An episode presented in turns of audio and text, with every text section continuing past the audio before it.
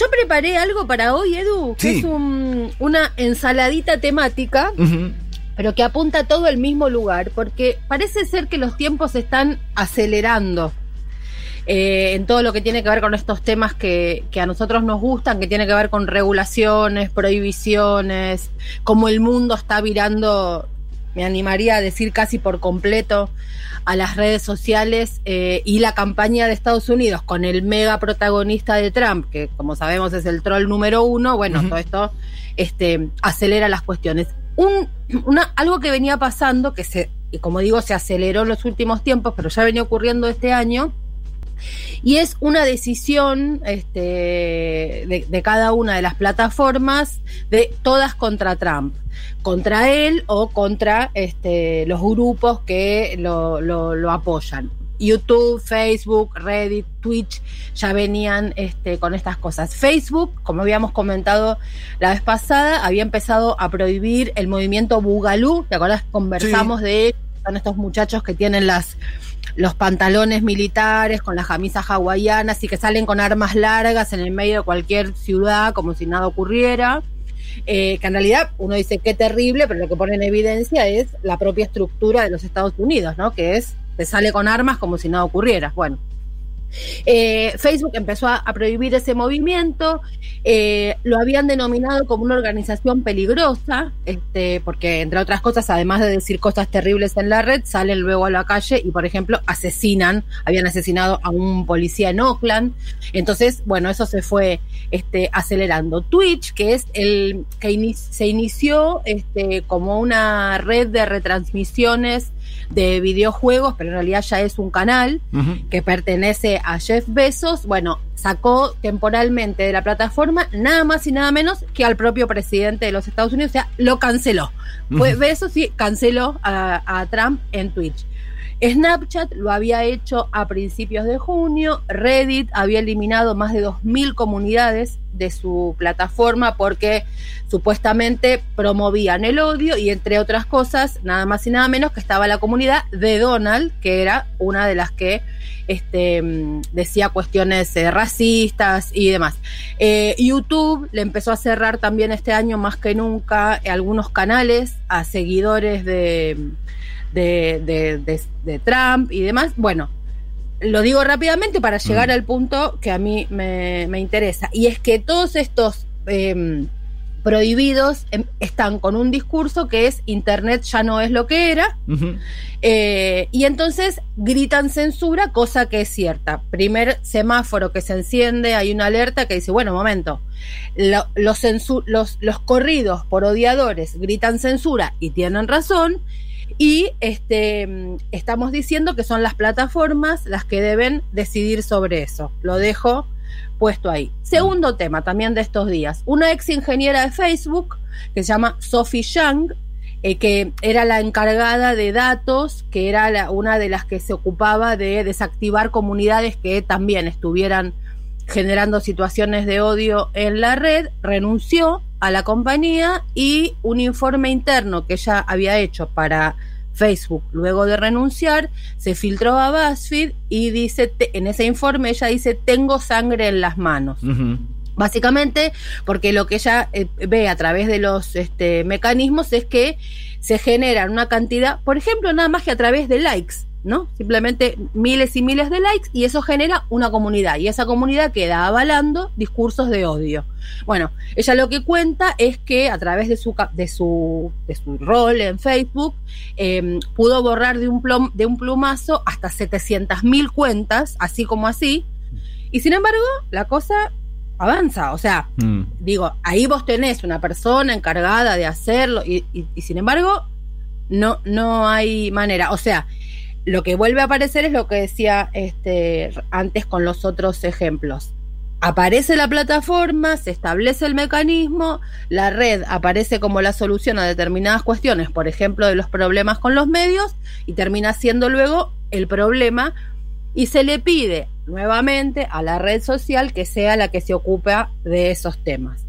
Otro caso, un caso que está avanzando bastante en estos momentos en Estados Unidos, pero en- pero más allá de Estados Unidos, también en otros lados del, del mundo, que es la comunidad Canon. La deben haber escuchado mencionar, es con Q, Anon, eh, y básicamente son los reyes de las teorías conspirativas. Pero uno dice, esto se inició como un grupo de conspiranoicos que estaban solos en la red, son los que básicamente dicen que hay una especie de, de, deep grupo, un, un, deep group, un grupo en las profundidades del sistema estadounidense, orquestado por Barack Obama, Hillary Clinton y George Soros, y son los que se quieren quedar con el poder del presidente Trump y son una red internacional de pedófilos, bueno, toda una cantidad de cuestiones que uno dice qué ridículos, momentito, hmm. hasta que vino la pandemia y vemos en la calle a los, los que son los que están en contra del 5G, este, los que son antipandemia, antivacunas, o sea, algo que en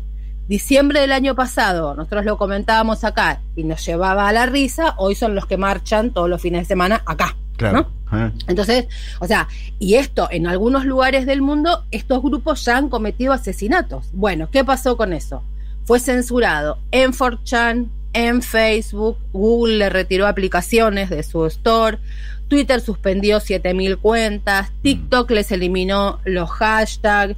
Bueno, todo esto fue este, siendo censurado en las diferentes plataformas se calcula que tienen más de 3 millones y pico de seguidores, tienen un documental que se viralizó y ya tiene 8 millones de, visualizaciones, o sea, crecieron. Mm. El MIT ha dicho sobre este grupo es demasiado tarde para que a través del chequeo de información o la suspensión de cuentas pretendamos que esta gente no esté más. O mm. sea, perdimos esta, esta batalla. En Alemania siguen creciendo, son parte de los chalecos amarillos en Francia, o sea, sigue la, la, cuestión.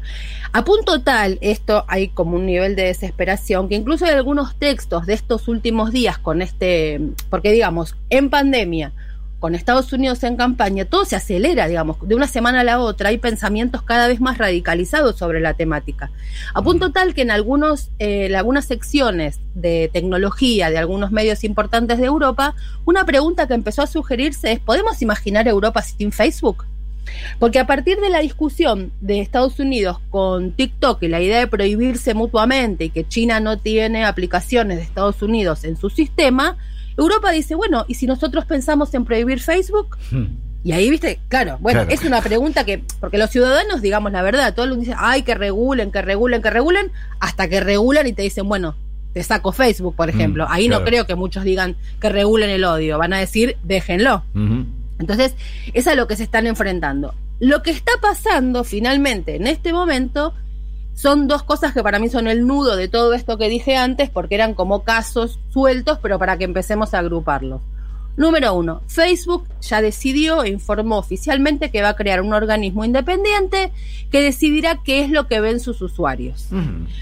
Este grupo está formado por personalidades de la talla de la Nobel de la Paz del 2011, la Yemeni Kernan, la ex primera ministra danesa Torin Smith, el ex director de The Guardian durante dos décadas, la abogada colombiana que fue relatora para la libertad de expresión de la OEA, Catalina Botero Marino, eh, un catedrático de la Universidad de Columbia, Jamal Green, otro de la Universidad de Stanford, Michael eh, McConnell, que fue juez federal. O sea, están armando un supraorganismo este, que se va a ocupar esto el proceso de selección se va a estirar hasta 2021. Eh, un, un, grupo de 40, es un organismo, unas 40 personas eh, de todo el mundo, y ellos van a ser los encargados de.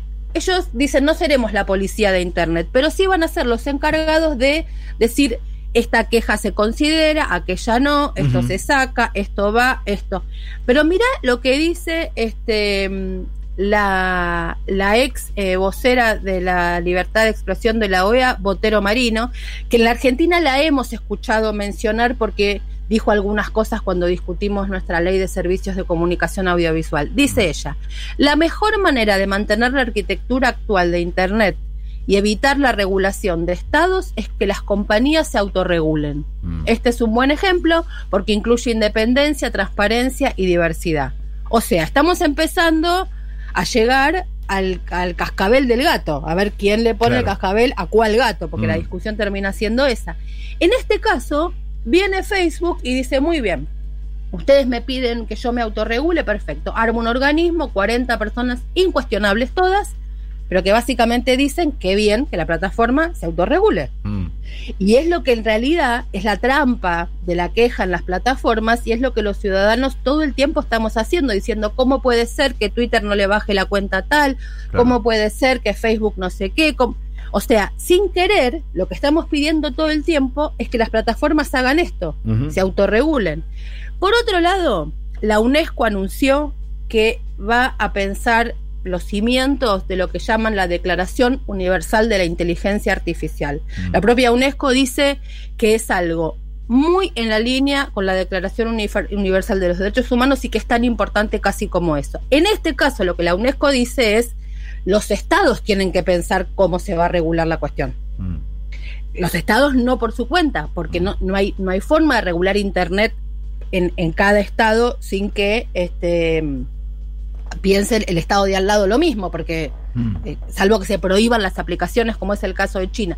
Entonces, con esto, eso, hay un borrador que está circulando, ya algunos estados han estado eh, participando y demás. Con esto llegamos al meollo. Todo lo que decía primero, los grupos de odio, canon, las que les bajan las cuentas a Trump y demás, al principio cae bien, porque uno dice, ah, mira qué bien, se van, van cerrando cuentas que este, siguen, digamos, chorrean odio, Sí. que escupen ir, qué sé yo. Y vos decís, qué bien. Cuando empezás a tirar del violín y decís, ah, qué bien, Facebook entonces ahora está trabajando en esto y, por ejemplo, arma este organismo supranacional. Y después decís, qué bien, qué bien, hasta que aparece lo de la UNESCO y decís, no, momento, es, eh, a, a mi juicio por lo menos es por acá. Porque si no, otra vez es darle de comer desde un lugar de supuesta eh, de, de supuesto pedido de ciudadanía, le terminamos dando de comer a las propias compañías que sean las que se autorregulen. Otra vez el fondo del discurso liberal haciendo de las suyas. Claro. Mm. Ahora, al mismo tiempo, lo de la UNESCO es algo a tan largo plazo, porque tiene, pensá, es, tienen que ponerse de acuerdo todos los estados. Y en el medio de los estados puede haber cambios de gobierno en los países. Claro. Sí, sí, O sea- tenemos muy claro acá, por ejemplo, lo que pasa cuando, o sea, el, el Estado no, no, no es que opinas más o menos siempre lo mismo. de- Claro, ponerle que esto color. hubiera empezado el año pasado. Macri hubiera dicho blanco y seguramente Claro. Alberto Fernández hubiera dicho negro en este punto. O sea, Sí. la- de- porque es nada más y nada menos que el rol del Estado. Claro. Entonces, acá es la encerrona, cuando, digamos, a mí lo que me interesa de estos temas es decir, en el momento uno la reacción que tiene casi como de buena persona es decir, che, qué bueno que le bajen la cuenta a estos de eh, Canon, por ejemplo, Mm. que están diciendo, o, lo- o a los eh, Boogaloo Boys, o...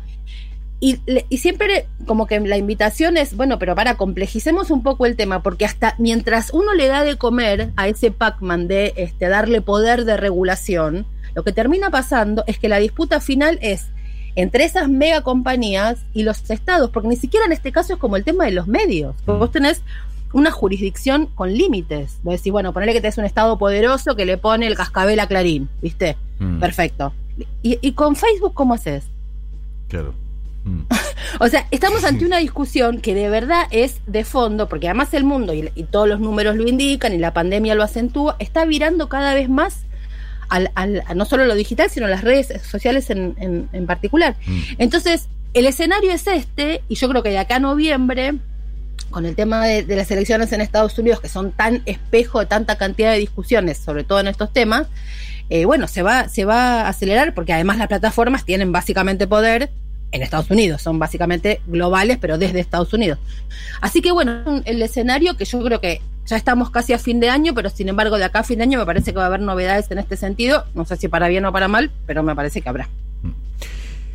Muchas gracias, profe, por eh, ordenar todo este gran quilombo que sucede en el mundo virtual. Un beso grande. Un abrazo, que tengas un gran fin de semana. Hasta la semana próxima. Chau, La- chau. La profe Mariana Moyano en la mañana de siempre es hoy.